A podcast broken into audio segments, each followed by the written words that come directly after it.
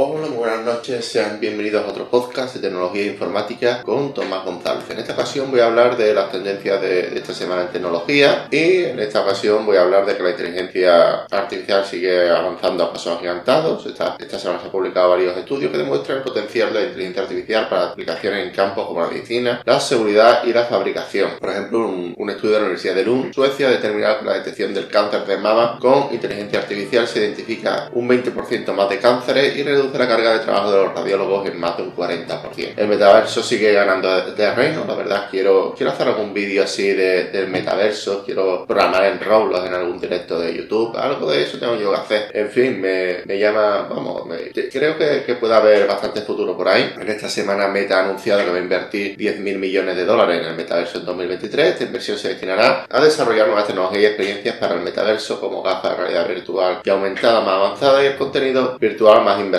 la tecnología inalámbrica sigue evolucionando. Esta semana se anuncia la nueva generación de estándares de comunicación inalámbrica 6G, que podría estar disponible a partir de 2028. 6G ofrecerá velocidades de datos hasta 100 veces más rápidas que el 5G, lo que permitirá nuevas aplicaciones de realidad virtual y aumentada de alta fidelidad. Pues nada, hasta aquí. Eh, esta vez creo que, no llega ni al minuto este podcast, pero bueno, yo creo que, decir también de que, no ha añadido gran, gran, no ha habido grandes noticias esta semana, también decir de que hace unos días eh, salió la famosa ley que va, que va a regular la inteligencia artificial en Europa y tiene como, como principal eh, característica de que va a tener que, informar tanto a los usuarios como a los gobiernos de, cómo se, se, emplean esos algoritmos para, eh, digamos, generar todo ese tipo de, todos los datos, ¿vale? Para gestionar todo tipo de datos que sean más transparentes para los usuarios, aunque ya, ya, ya digo desde ya de que muchas veces este tipo de, algoritmos no lo saben ni los propios creadores cómo funciona. Simplemente lo prueban y si ven que funciona, pues para, bueno, esto es una opinión mía. Eh, esto es mi podcast de hoy. Espero que os haya gustado, que os haya entretenido. Y sin me despido. Sin más, me despido. Un saludo y hasta la próxima. Chao.